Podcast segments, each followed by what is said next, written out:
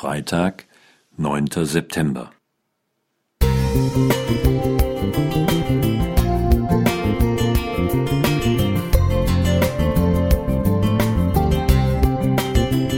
Ein kleiner Lichtblick für den Tag.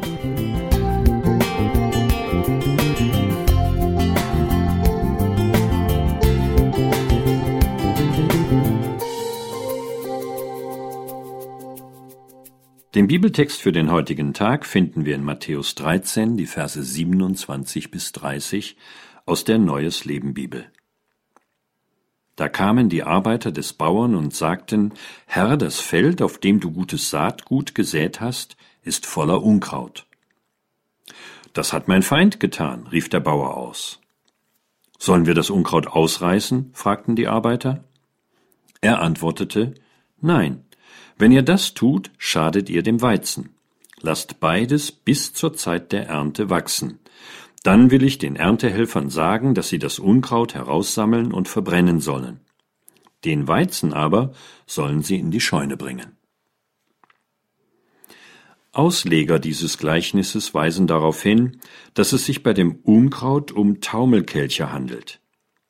Diese sind vom Weizen anfangs schwer zu unterscheiden. Darum lädt der Bauer strikt ab, das Unkraut vor der Ernte auszureißen.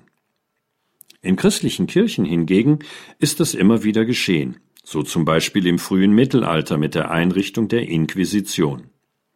Wer nicht dem damaligen kirchlichen Verständnis vom Weizen entsprach, wurde aufgespürt und als Ketzer umgebracht.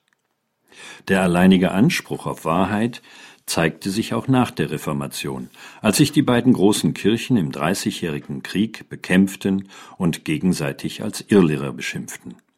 Bis heute wird weltweit von christlichen Oberhäuptern Druck ausgeübt, nur ihr Schriftverständnis anzuerkennen.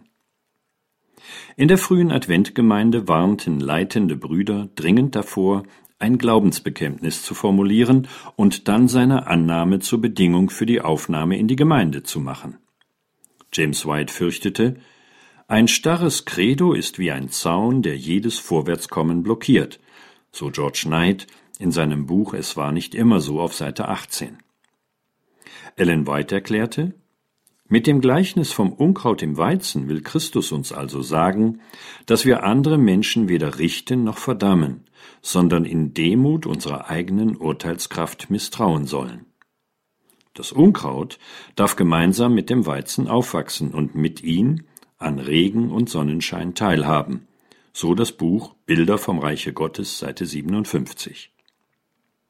Als sich die Christen in Korinth in drei Parteien zu spalten drohten, forderte Paulus sie auf, deshalb hütet euch, voreilige Urteile über den Glauben anderer zu fällen, bevor der Herr wiederkommt. 1. Korinther 4, Vers 5.